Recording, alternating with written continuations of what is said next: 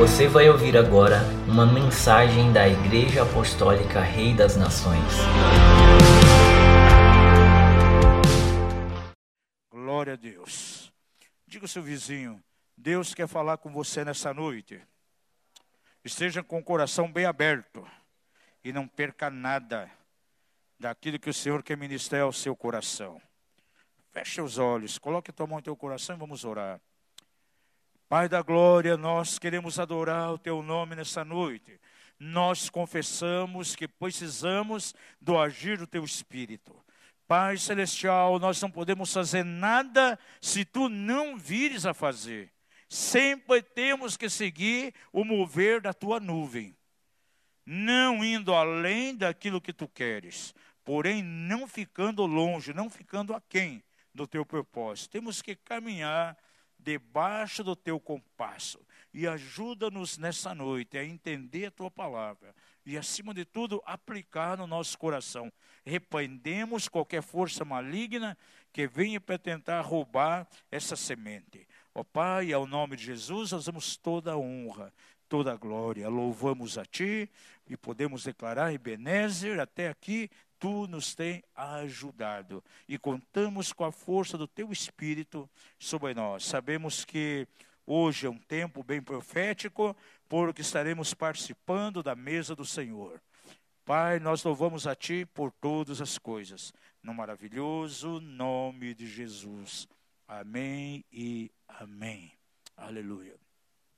Amados, o Novo Testamento ele deixa para nós bem claro que lá no Velho nós vamos encontrar muitos tipos, muitas sombras, muitas figuras.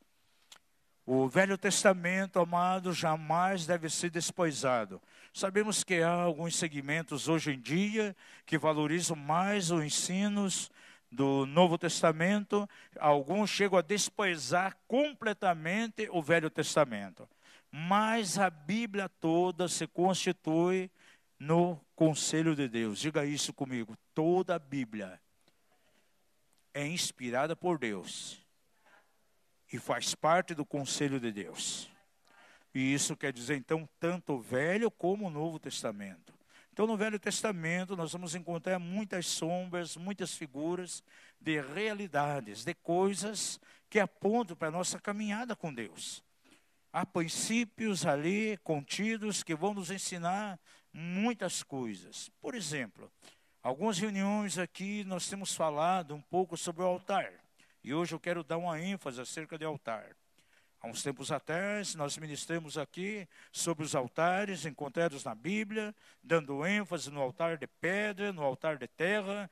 Cada um tem um significado que apontava para as nossas vidas. Hoje em dia se fala muito acerca de levantar altares. Quantas mensagens, olha, Deus está levantando altares, é necessário que você levante altares. Agora, qual o significado do altar para a nossa vida? Algumas pessoas acham que simplesmente está ligado à adoração. Se fala em altar, a primeira coisa que vem à mente dos cristãos é a questão da, da adoração.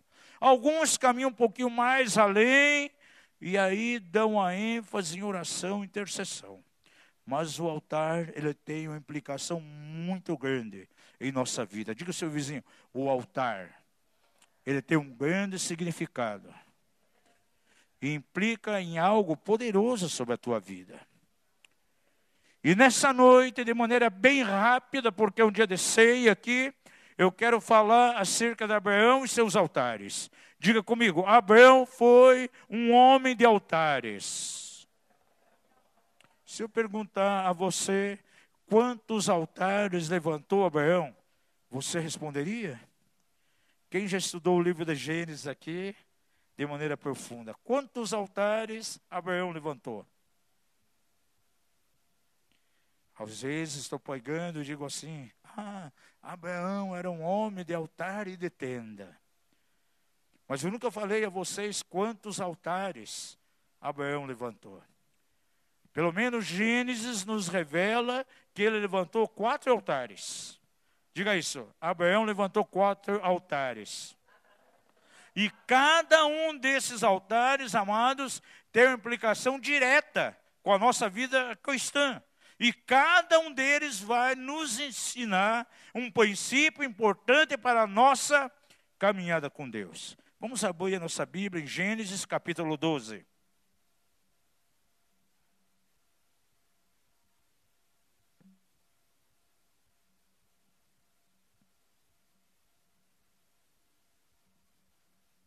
Nesse capítulo, nós vamos encontrar o início de toda a jornada de Abraão, como tudo começou, o seu chamado, o seu comissionamento.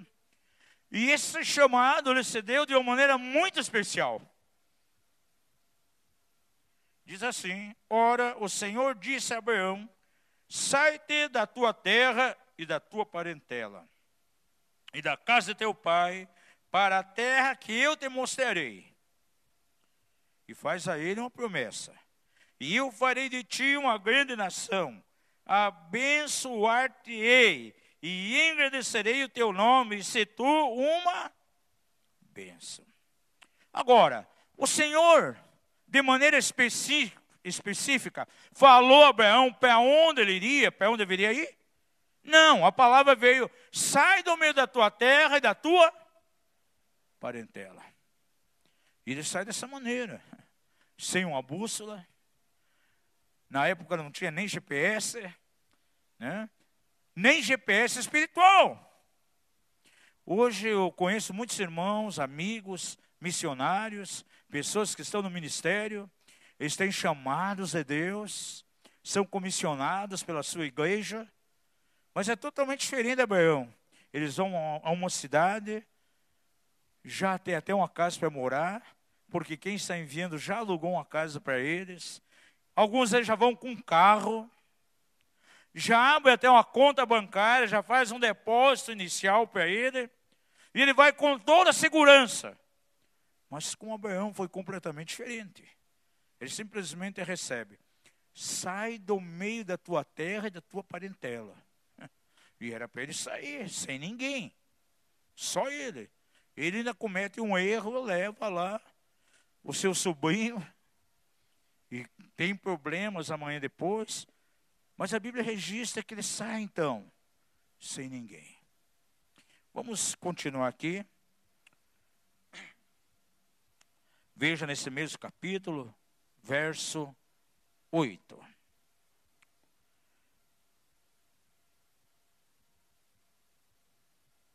Esse homem aqui então diz aqui que ele sai da sua terra. Vamos ver um pouquinho antes aqui, verso 4 em diante.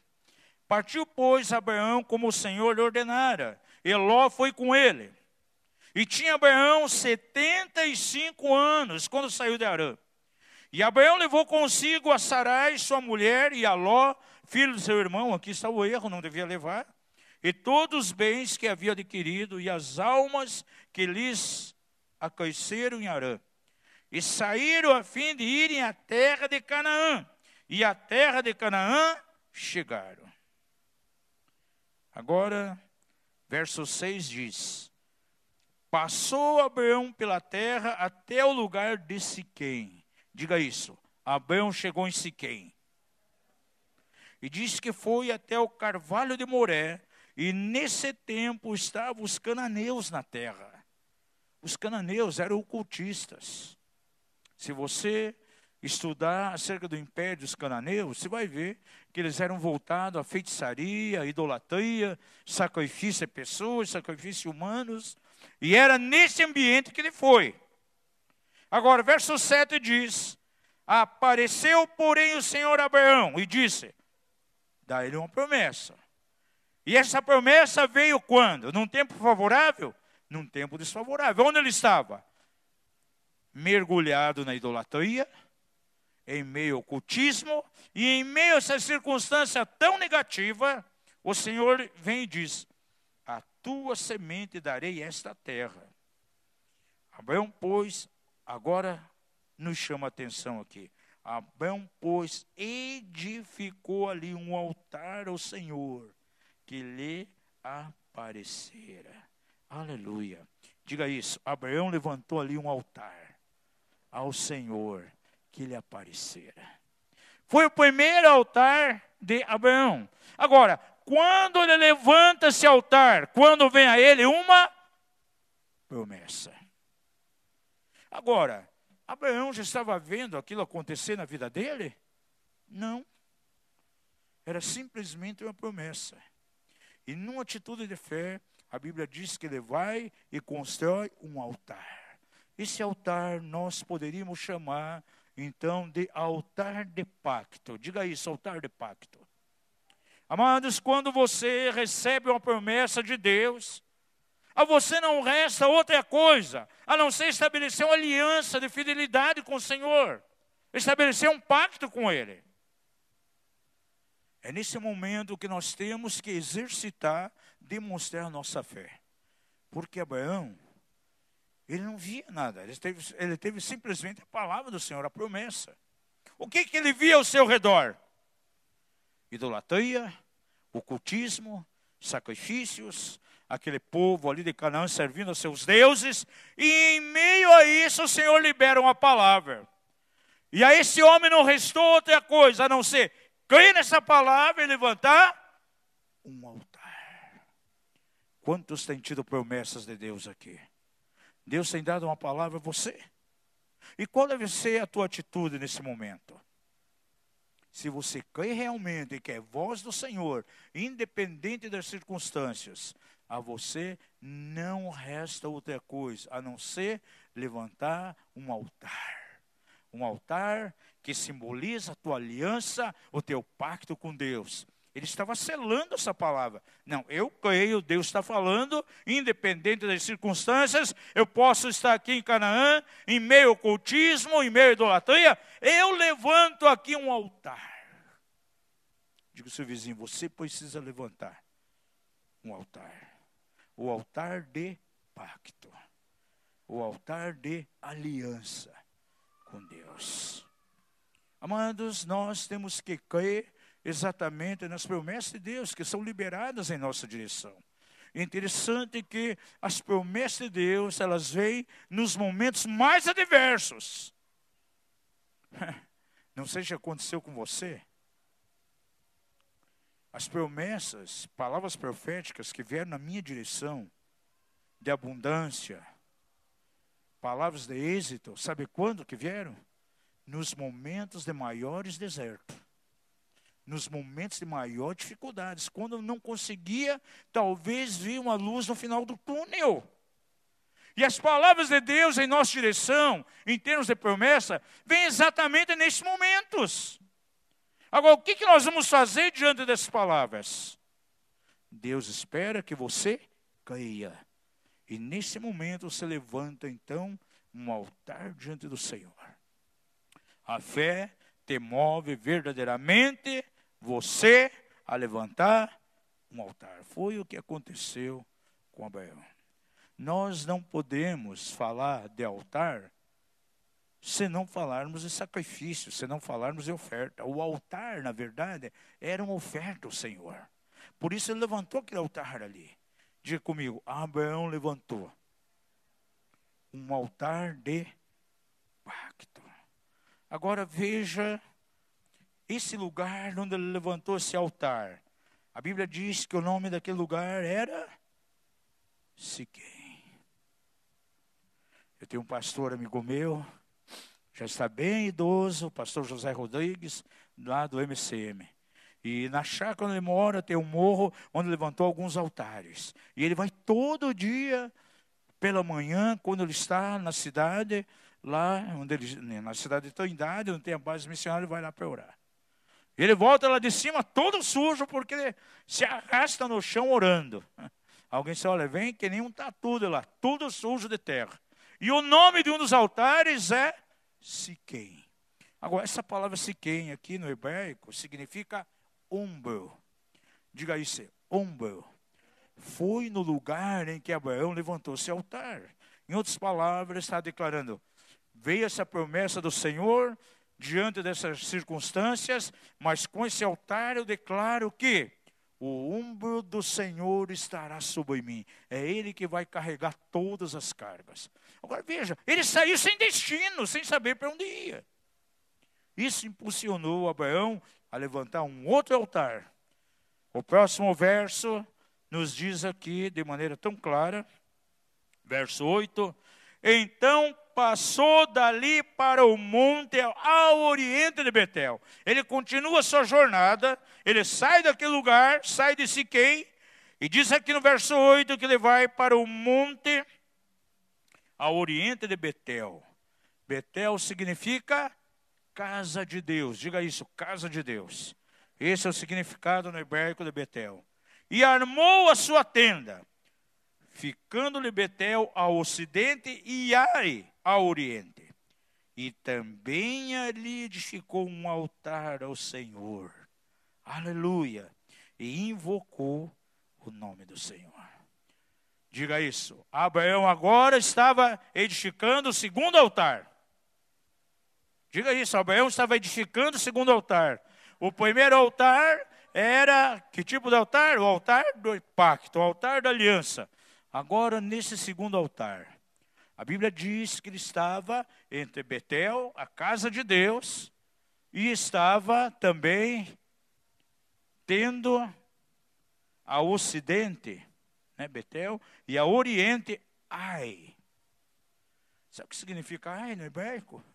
É Ai mesmo, porque quer dizer ruína. Naquele momento, Abraão estava entre a casa de Deus e a ruína. E nesse momento que verdadeiramente ele precisa uma direção de Deus para a sua caminhada. E a Bíblia diz que ele levanta um altar e invoca o Senhor. Eu tenho quase certeza, amados, que a oração de Abraão, o invocar naquele momento, foi exatamente por uma direção.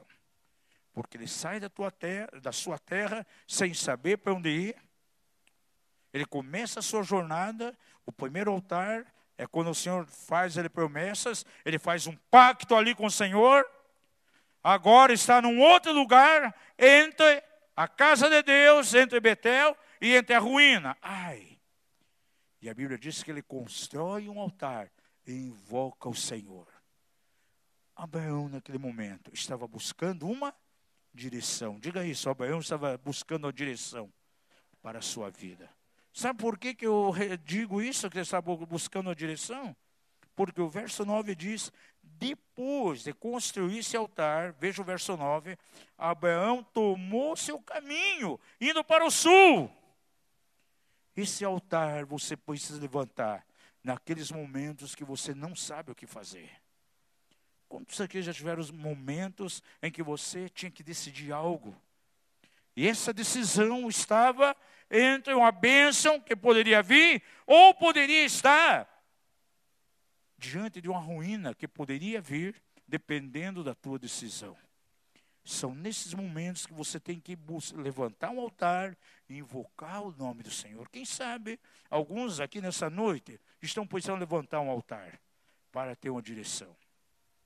Porque nas nossas vidas, amados, há momentos que nós vamos precisar da direção do Senhor. É aqueles momentos que você não sabe o que fazer. A dúvida vem e toma o teu coração. Dependendo do passo que você tomar, você pode ser tremendamente abençoado mas se tomar um passo errado, você pode ser levado à ruína. A Bíblia diz assim: que os filhos de Deus eles devem ser guiados pelo Espírito de Deus. Diga ao seu vizinho: você, como filho de Deus, você precisa ser guiado pelo Espírito Santo. Agora, amados, aquele que é guiado, ele não se guia a si próprio. Ele precisa de uma firme direção. E Abraão tinha esse sentimento. O que, que ele faz? construiu um altar e invocou o Senhor. Por um lado ele olhava para Betel, a casa de Deus, bênção. Por outro lado ele via no outro aspecto o quê? A ruína. A cidade de Ai. E nesse momento então, ele precisa de uma direção de Deus. Por isso a Bíblia registra que ele sai desse lugar no verso 9 e toma o seu caminho. E estava certo agora da direção de Deus. Porque para onde ele vai? A Bíblia diz que ele desce lá para o Egito. E lá no Egito tinha comida.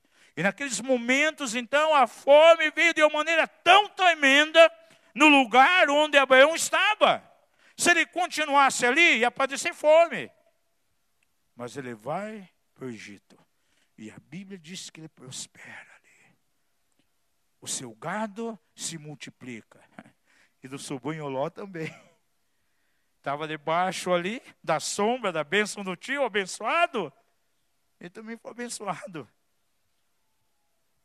Diga seu vizinho: se você teme a Deus, se você anda na direção de Deus, a bênção virá sobre ti e vai te alcançar. Nem você precisa buscar bênção, ela vai buscar você. E o sobrinho Ló foi abençoado porque estava com o titio ali que buscava a direção. Veja mais adiante aqui.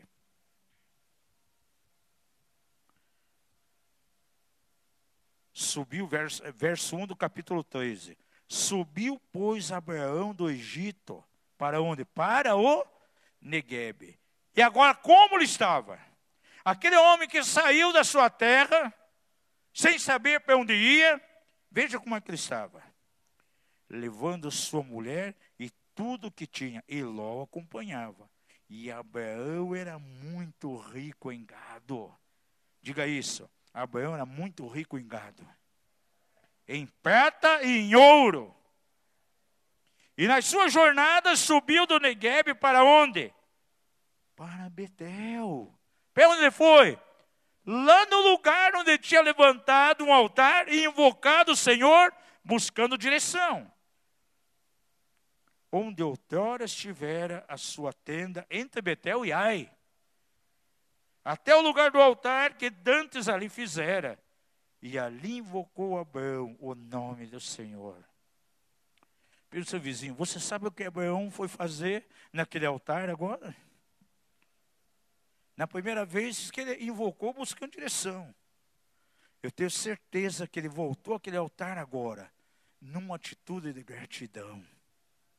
Ele não esqueceu da beneficência do Senhor.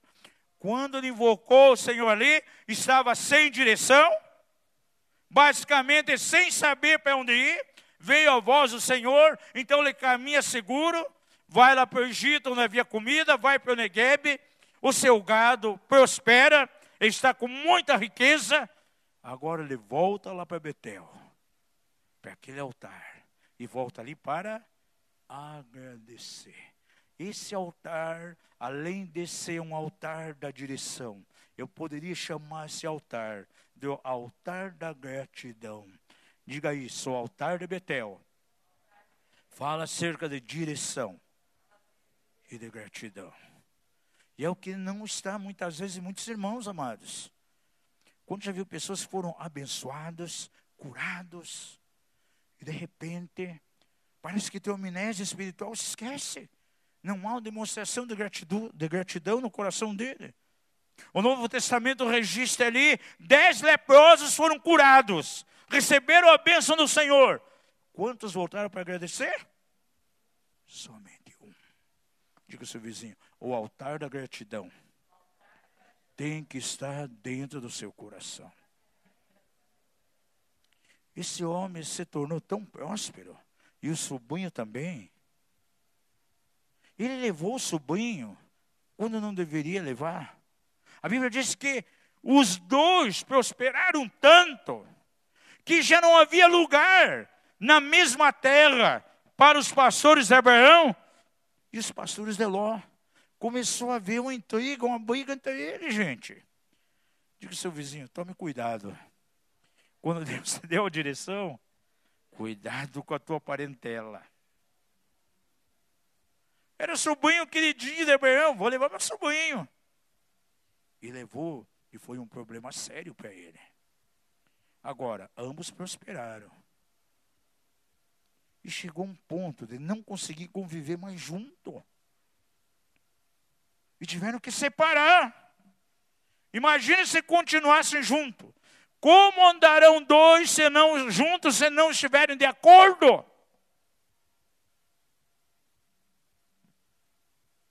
E Abraão procura seu sobrinho, então entende que tem que separar. Agora, olhe que atitude linda no coração de Abraão. Ló, você pode escolher. Se você decide para o norte, vou para o sul. Não tem problema. Se você escolher o sul, vou para o norte. E naquele momento, os olhos de Eló se encheram e olhou para as campinas férteis lá de Sodoma, sem considerar que ali era um lugar de jurisdição de demônios terríveis na área da perversão sexual. Ele só viu aquilo que era aparentemente, bom para ele. E escolheu aquilo. Diga seu vizinho, aquilo que parece bom a você, muitas vezes não será o melhor de Deus. Mas ele é bom irmão. E Ló escolhe aquilo que aparentemente era melhor. E a Bíblia diz então que depois de se apartar de Ló, porque Ló era o estorvo para que ele entrasse na bênção plena, bênção total de Deus. Diga seu vizinho, muitas vezes, há alguns lós na tua vida que podem impedir que a bênção de Deus seja total na tua vida. E a bênção só foi total na vida dele quando ele cortou aquela aliança com o sobrinho. E a Bíblia diz que o Senhor, então, o leva num lugar e diz assim: caminha nessa terra. E aonde você conseguir colocar os seus olhos, aí será teu. E sabe o que Abraão fez naquele momento? Depois de ter recebido essa declaração do Senhor? Veja aqui, verso 18 do capítulo 13. 16, 17, 18. No 15 assim, Abraão, toda a terra que você vê, hei de dar a ti a tua descendência para sempre. E farei da tua descendência como pó da terra, de maneira que se puder ser contado o pó da terra, então também poderá ser contada a tua descendência. Levanta-te e percorre essa terra no seu comprimento e na sua largura, porque darei a ti então mudou Abraão as suas tendas e foi habitar junto dos carvalhos de Manre, em Hebron. E ali edificou, aleluia, um altar ao Senhor. Terceiro altar. Eu posso chamar esse altar de o altar da recompensa. Porque Deus recompensa as pessoas que têm uma atitude no coração de abrir mão. Ele abriu mão daquilo que poderia ser o melhor para ele. Poderia ser bom, mas ele abriu mão para o seu sobrinho. E com isso ele foi abençoado. Eu tenho um amigo, um irmão muito querido. Nós amamos muito esse irmão. É um homem próspero. Mas há muitos anos atrás, ele fez aliança com outro irmão. Ambos eram líder da igreja. Esse irmão muito trabalhador, já era, tinha recurso financeiro, tinha carro, casa. Ele fez uma aliança com outro irmão e montaram uma empresa. E nessa empresa, aquele irmão que fez aliança com ele, entrou só com o trabalho. E ajudar ele, eu faço aliança, mas não tenho dinheiro, não tenho nada, eu entro com o meu trabalho. Foi essa aliança que fizeram. Passaram seus tempos, meses, acho que dois anos mais ou menos, Aquele irmão que foi trabalhar com ele começou a dar problema. Ao ponto de não conseguirem mais caminhar juntos. Só. E eram da mesma igreja. Só que aquele irmão começou a reivindicar coisa. Ah, não, nós temos uma aliança. Eu tenho que ficar com isso, isso, eles vão desfazer a empresa, mas isso, quer dizer, os bens que eram dele. Máquinas, o carro que ele tinha, que fazia as entregas, era questão de móveis. Sabe o que esse irmão fez? Abriu mão de tudo, daquilo que era dele. As máquinas, carro. Ficou aparentemente sem nada, sem nada, nada, nada. Ficou a pé, sem o carro. Foi tudo para aquele irmão que não tinha entrado com nenhum centavo. Ele decidiu abrir mão. Amados, em dois anos, Dois anos, dois anos e pouco. Esse homem estava super próspero. Ele e a família trabalhando de maneira árdua. Hoje tem chácaras, tem uma empresa enorme, um patrimônio. Olha, Deus abençoou de uma maneira tão tremenda. Uns dias atrás até convidou, ah, vamos lá na nossa chácara tomar um chimarrão. Eu quero dar uns ovos de galinha lá, caipira para você. É um irmão muito querido. Agora veja, o Senhor abençoou ele por quê? Ele é bom irmão. Amados, quem sabe você vai ser levado muitas vezes a uma situação dessa, em que você vai ter que abrir mão. É nesse momento que você constrói um altar. Você abre mão daquilo que é até teu, aquilo que é direito. E o Senhor te abençoa por causa da tua atitude. Diga ao seu vizinho, quando você abre mão daquilo que é teu, até mesmo sendo injustiçado, você vai ser abençoado. Amados, há pessoas que no passado tentaram me lesar na construção da minha casa, eu nunca esqueço.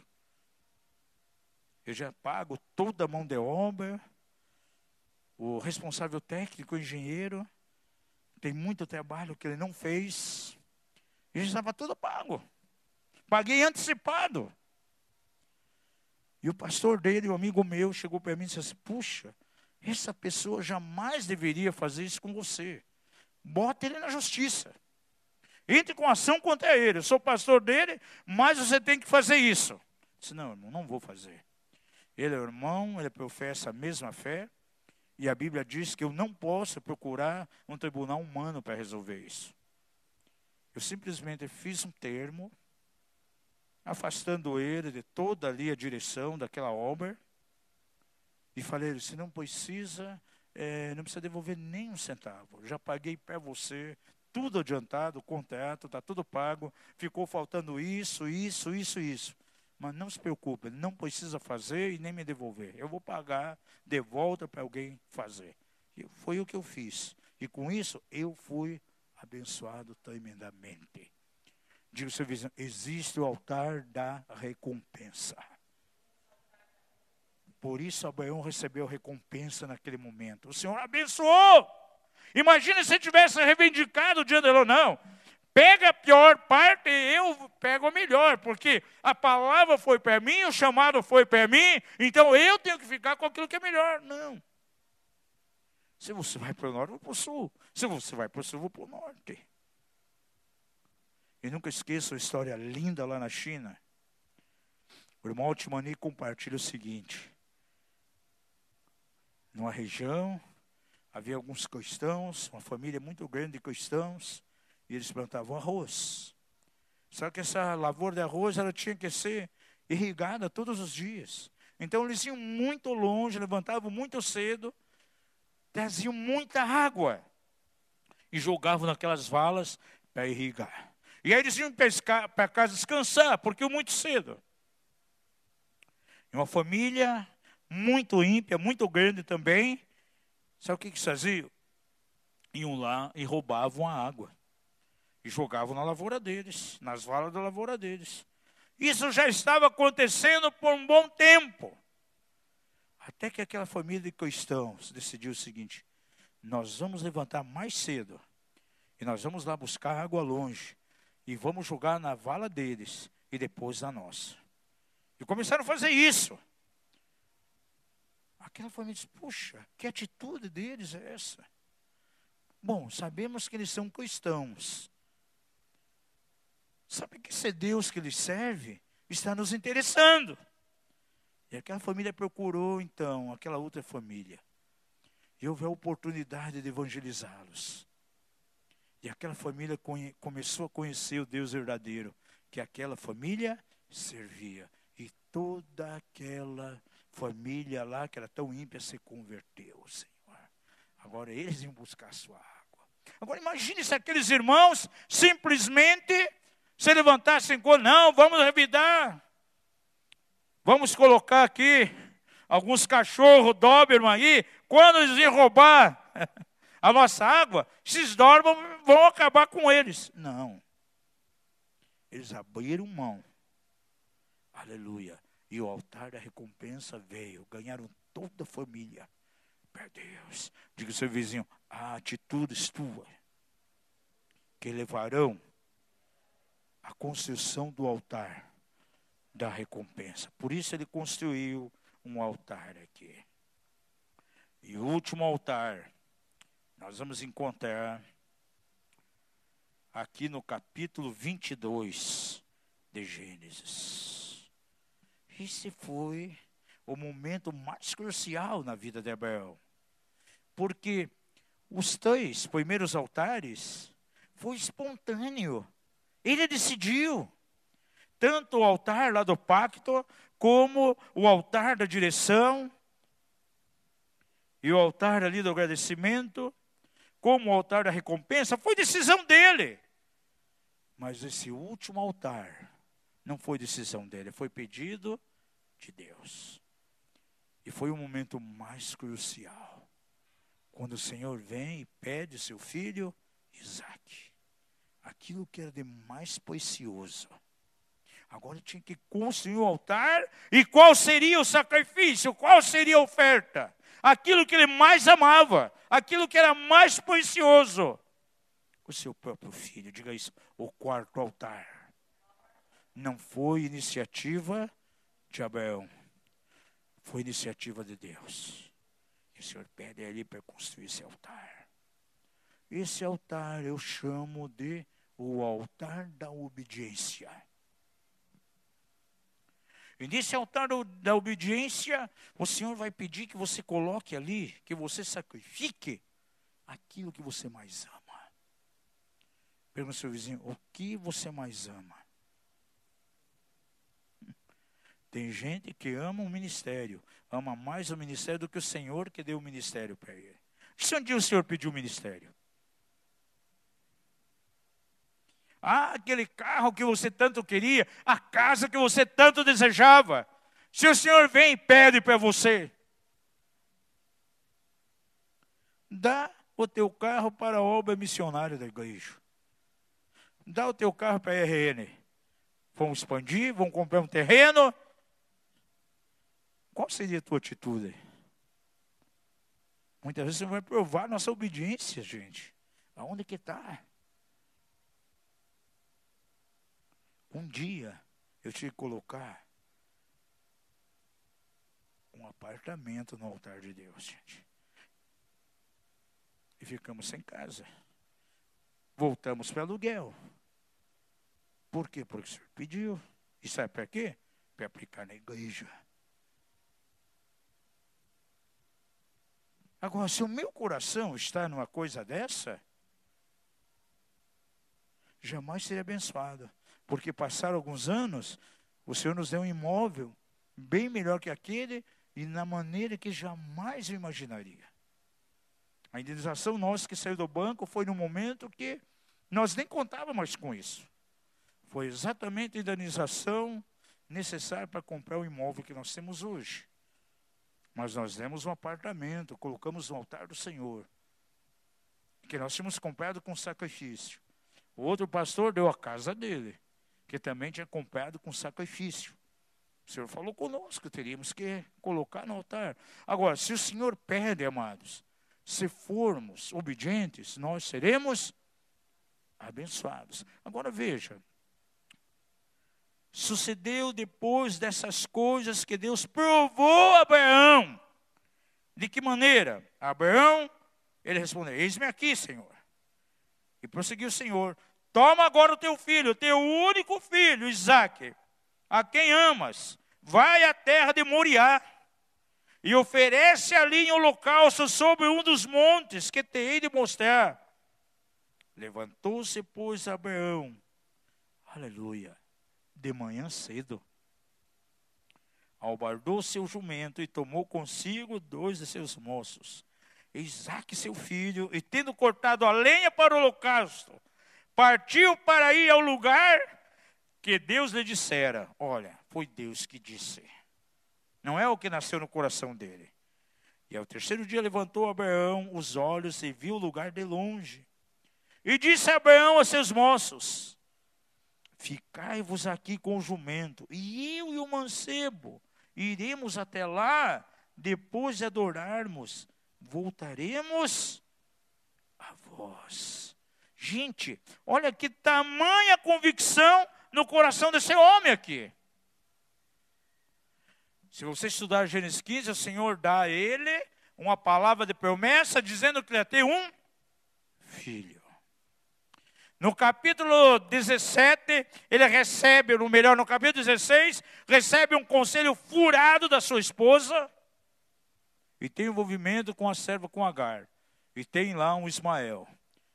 Diga ao seu vizinho, todas as vezes em que você recebe a palavra de Deus e você quer ajudar Deus, você vai gerar um Ismael. Mas a palavra do Senhor permaneceu firme. Porque no capítulo 17, o Senhor vem e fala, Abraão, a tua descendência será abençoada na terra, será numerosa. E o filho nasce. E agora o Senhor vem e pede esse filho. Agora, a mente de Abraão, amados, estava tão firme, tão convicto em Deus, que ele não hesitou em levantar um altar agora. Demonstrando naquele momento uma obediência cega a Deus. Certamente ele pensou: bom, Deus falou que eu teria um filho, fez um milagre. Eu já estava em idade avançada, minha mulher estéreo, o Senhor visitou a amada de Sara, teve o filho. O Senhor prometeu que vai ser uma descendência poderosa na terra, a descendência herdará a terra. Ah, Deus não é incoerente para destruir meu filho. E olha o que ele fala para os rapazes: olha, eu e meu filho, nós vamos subir, vamos adorar e voltaremos. Aleluia. Gente, a firmeza que estava no coração de Abraão, verso 6: Tomou, pois, Abraão a lenha do holocausto e a pôs sobre Isaac. Isaac aqui já tinha uma certa idade, era jovem. Ele sabia que ia ser sacrificado. Mas o filho tinha tanta convicção que alguma coisa ia acontecer, que não questionou o pai, só perguntou: Pai, eu estou vendo aqui a lenha, mas o cordeiro, onde que está? Deus proverá. Isaac sabia muito bem que o sacrifício seria ele. Tomou, pois, Abraão a lenha do local, se a pôs sobre Isaac, seu filho. Tomou também a, é, na mão o fogo e o cutelo e foram caminhando juntos. Então disse Isaac a Abraão, seu pai: Meu pai, respondeu Abraão: Eis-me aqui, meu filho. Perguntou-lhe Isaac: Eis o fogo e a lenha, mas onde está o cordeiro para o holocausto? Respondeu Abraão: Deus proverá para si o cordeiro para o holocausto, meu filho. E os dois iam caminhando juntos. E havendo chegado ao lugar que Deus lhe dissera, aleluia, olha o quarto altar, edificou Abraão ali o altar. O nome desse altar eu chamo de o altar da obediência. Diga isso, altar da obediência. E pôs a lenha ali, em ordem, amarrou Isaac, seu filho, deitou sobre o altar em cima da lenha e estendeu a mão, pegou em sua mão o cutelo para imolar o seu filho. E de repente aparece o anjo do Senhor. Abraão, Abraão, ele respondeu: Eis-me aqui. Não estendas a mão sobre o mancebo e não lhe faças nada, por quanto agora sei que tu temes a Deus, visto que não me negaste teu filho, teu único filho. E Abraão levanta os olhos, olha para trás. Bé! Um cordeirinho ali. Deus proveu o cordeiro para o holocausto. E o Senhor chamou aquele lugar de Jeová Jiré. Deus proverá. Amados, Deus vai prover todas as vezes que você demonstrar obediência cega aquilo que Deus te mandar. Diga o seu vizinho, o altar da obediência é para aqueles que caem e que caminham na obediência cega. Quando o Senhor pediu para mim sair do meu trabalho, não hesitei. Foi uma luta, amados. Né? Principalmente com minha esposa. Batalha. Mas obedecemos. E o Senhor nos abençoou. Abraão foi obediente. Por isso ele foi abençoado. Deus não somente devolveu o filho a ele, mais recebeu muitas e muitas bênçãos aí adicionais. Quem sabe Deus está levando você uma decisão de obediência. E é nesse momento que Ele está pedindo para você construir um altar e botar um sacrifício nesse altar. E esse sacrifício é aquilo que você mais gosta. Diga seu vizinho, é interessante. Porque Deus vai pedir para você para sacrificar sempre aquilo que você mais gosta. Aquilo que você mais adora. Tem pessoas muitas vezes têm problemas de saúde, vai ao médico, começa, olha, você tem que parar com isso, isso, isso. Você não pode mais comer isso, isso, isso. E muitas vezes o que ele mais gosta.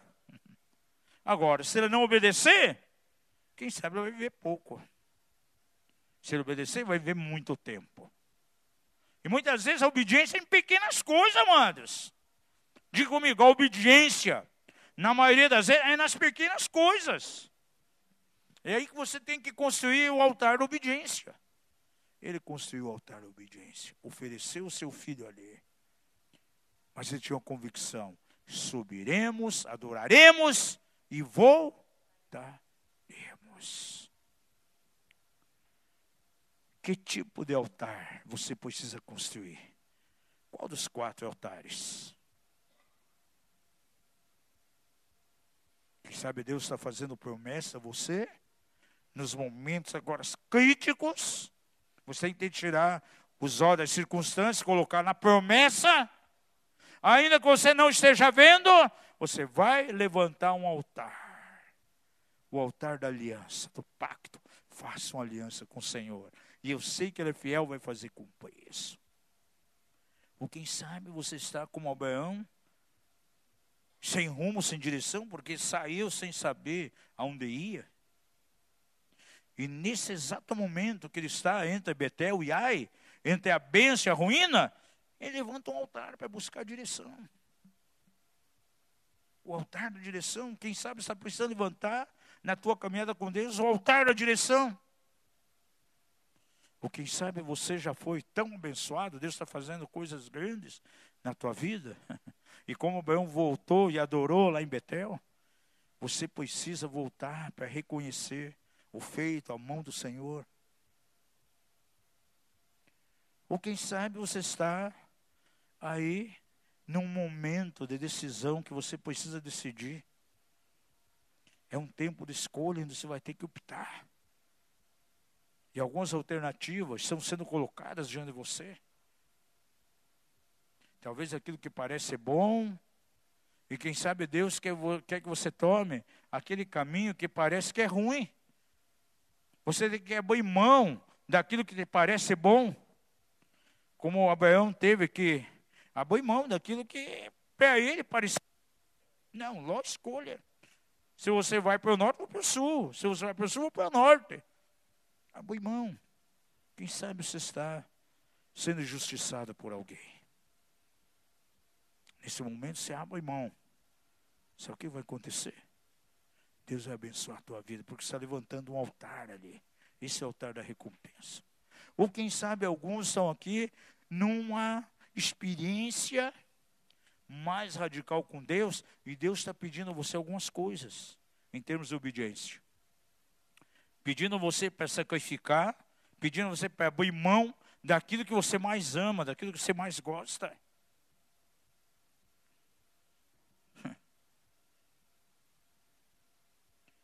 Algumas pessoas muitas vezes estão passando batalhas tremendas, tem que submeter a um tempo de refrigério, buscar um apacentamento de um pastor, de um ministério. Não, eu não posso parar aquilo que estou fazendo, de maneira nenhuma. Como vai ficar o meu ministério?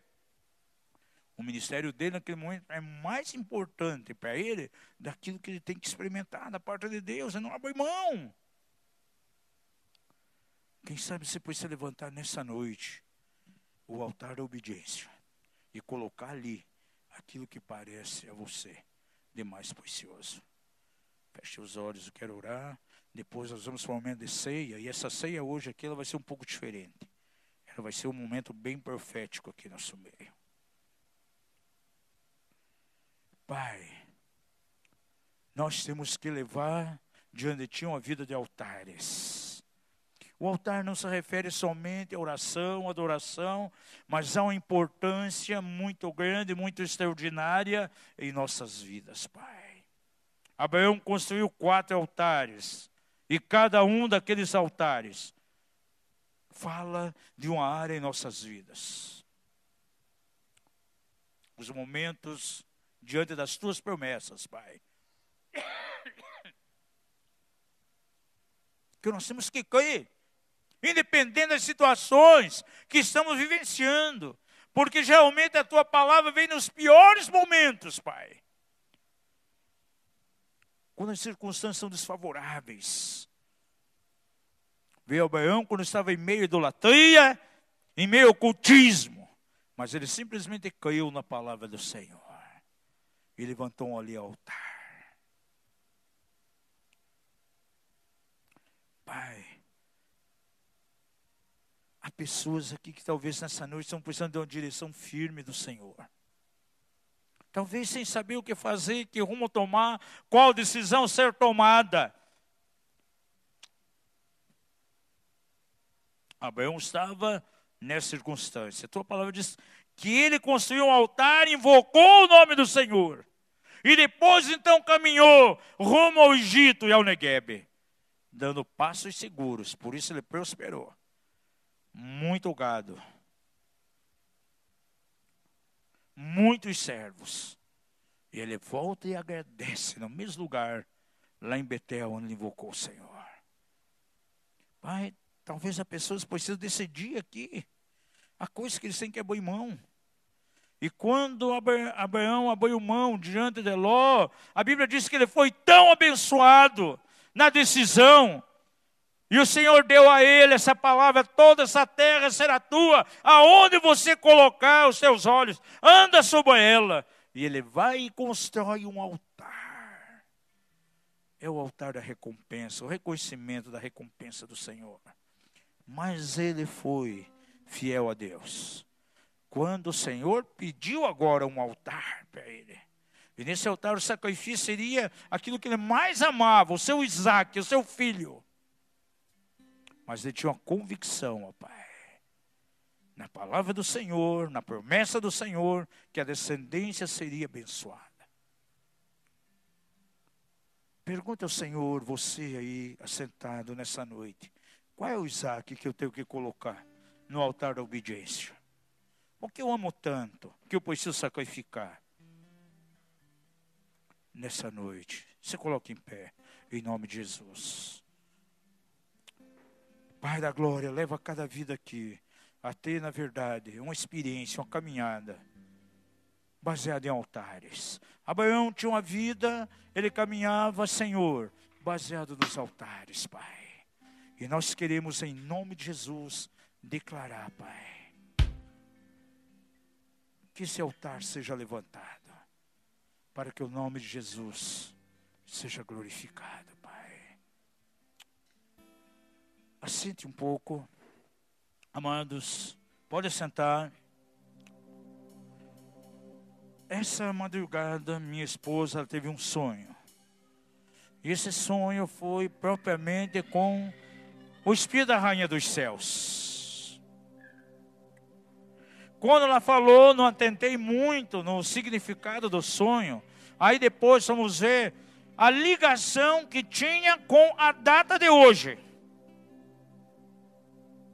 Uma mulher confrontando a minha esposa, confrontando o nosso ministério, fazendo ameaças, tentando intimidar. E agora, quando estamos vindo para cá, para esse lugar, entendemos que era a própria Rainha dos Céus.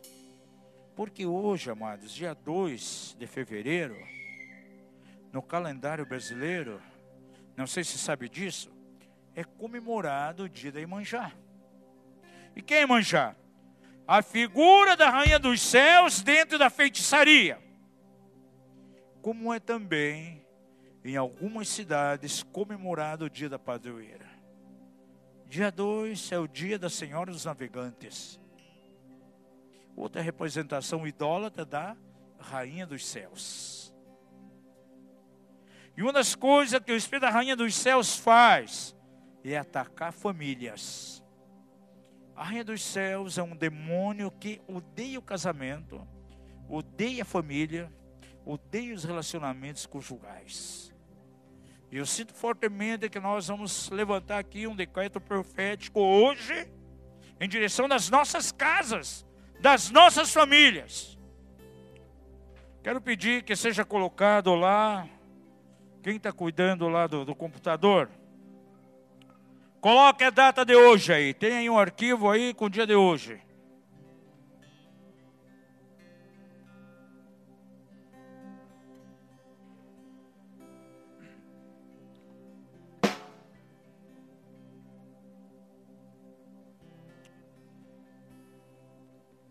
Para nós que movemos de maneira profética, amados, números, datas, para mim particularmente, tem muita importância. Há muitas diretivas proféticas que são dadas a nós em cima de números, em cima de datas. E hoje, dia 2 de 2 de 2020,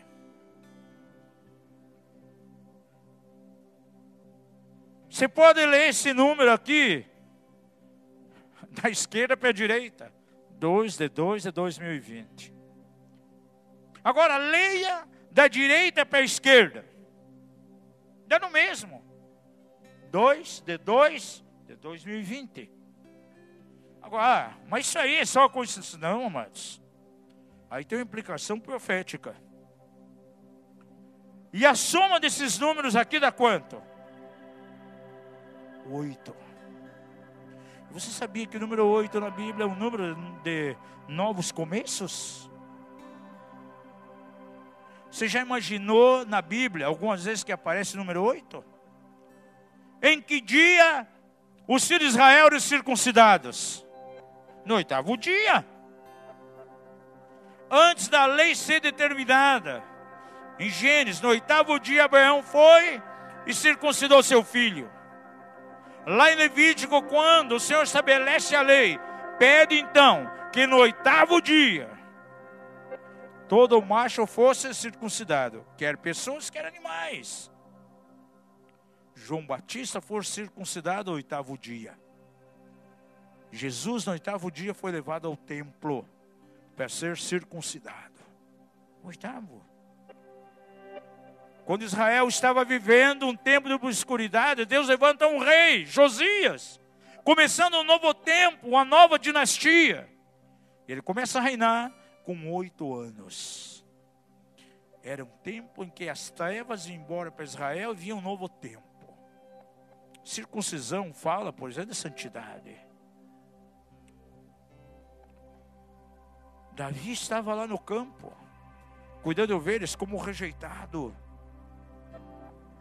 E quando o profeta Samuel pergunta então a Jessé, estava buscando aquele que seria rei. Ele começa a colocar os mais fortes, mais saudáveis.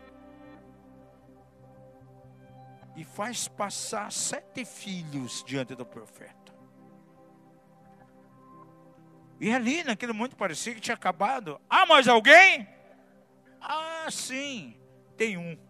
Tem o oitavo que está lá no campo, cuidando de ovelhas, até das malhadas, o rejeitado, despoisado, que fazia serviço sujo.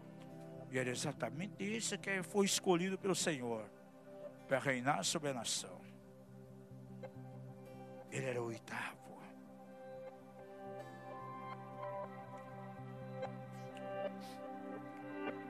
Jesus aparece a Tomé após sua ressurreição no oitavo dia.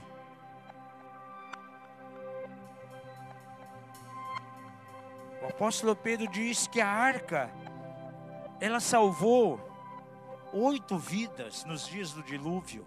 Oito foram salvos. Oito é o número de novos começos. Agora, o reino das trevas sabe disso. E sabe o que os ubandistas estão falando hoje? no dia de domingo, os esotéricos, ocultistas, que aqui no Brasil, muitos portais estão sendo abertos hoje. No dia 2 de 2 de 2020. E para eles, para as trevas, o número 8 é muito importante, como o número 7 na Bíblia é o número de perfeição, multiplicação. Na feitiçaria, o número 7 tem um significado muito grande. As sete linhas da Umbanda, as sete linhas da Quimbanda, do Candomblé.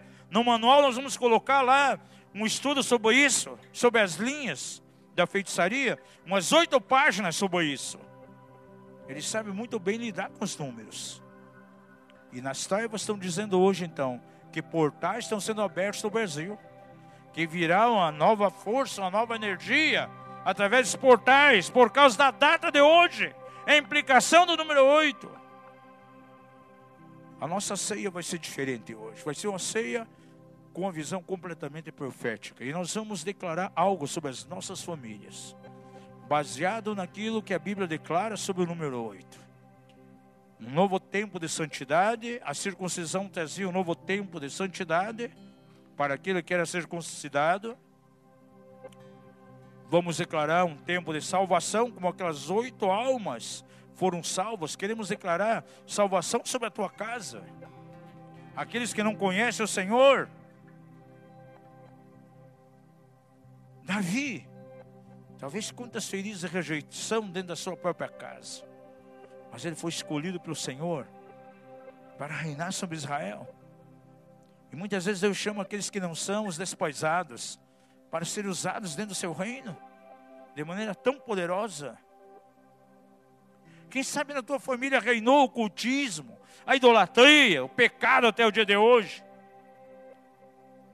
Josias surge aos oito anos de idade para um novo tempo Israel. E hoje nós queremos declarar um novo tempo dentro da tua casa. Você vai ficar em pé agora em nome de Jesus. Vai ser uma ceia profética hoje aqui. Levante uma das suas mãos na direção do Senhor. A palavra do Senhor declara: creia nos profetas e prosperareis. Aquilo que vamos fazer hoje aqui é completamente profético. Com a mão levantada, declare comigo: ao oitavo dia foi estabelecida a circuncisão. E circuncisão fala exatamente de santidade e pureza. E eu quero declarar na minha família um tempo de pureza, um tempo de santidade. Isso vai trazer a presença de Deus para dentro da minha casa, de uma maneira poderosa. Declaro hoje que veremos a manifestação do Senhor de uma forma tão poderosa que nunca vimos até o dia de hoje.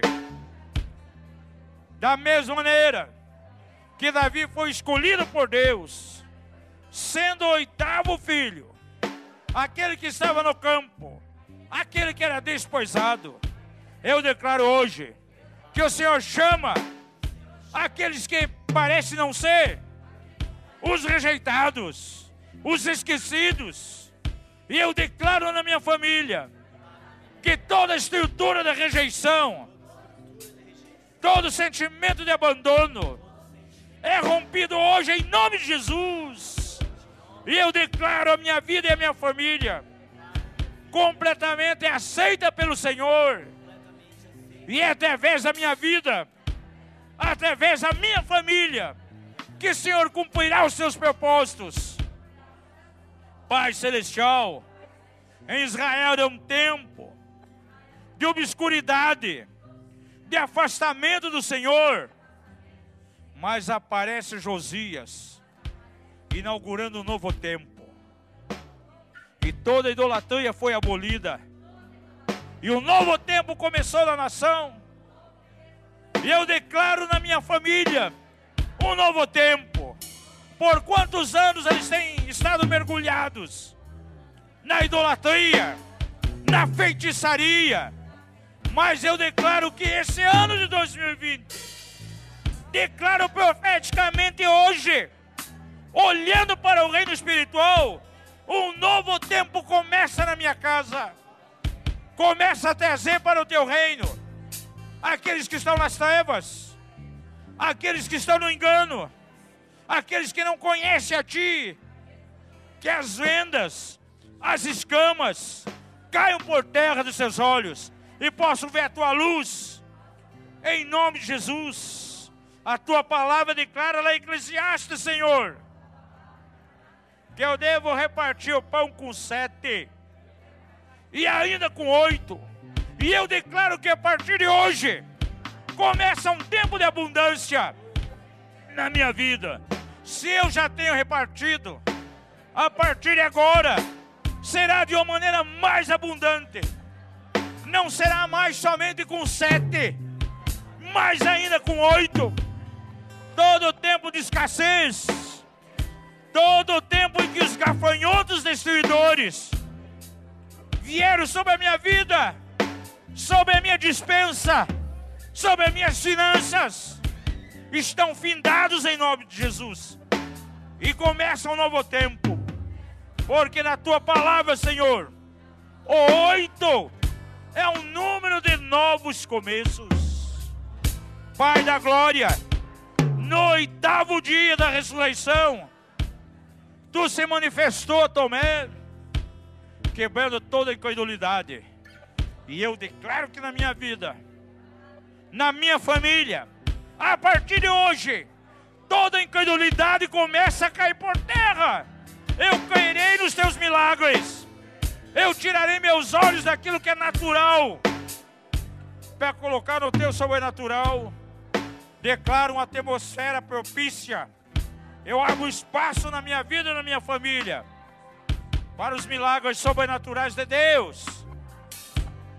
Pai, na arca de Noé havia oito pessoas, salvos como que pela água, nos dias do dilúvio.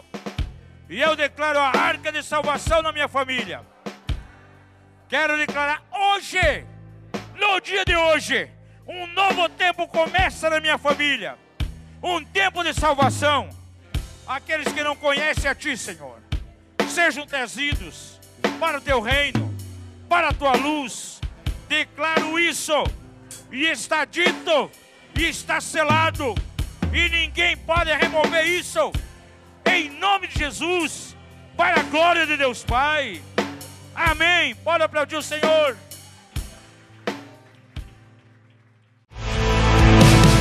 Obrigado por nos ouvir. Para mais informações, acesse o nosso site mapev.com.br.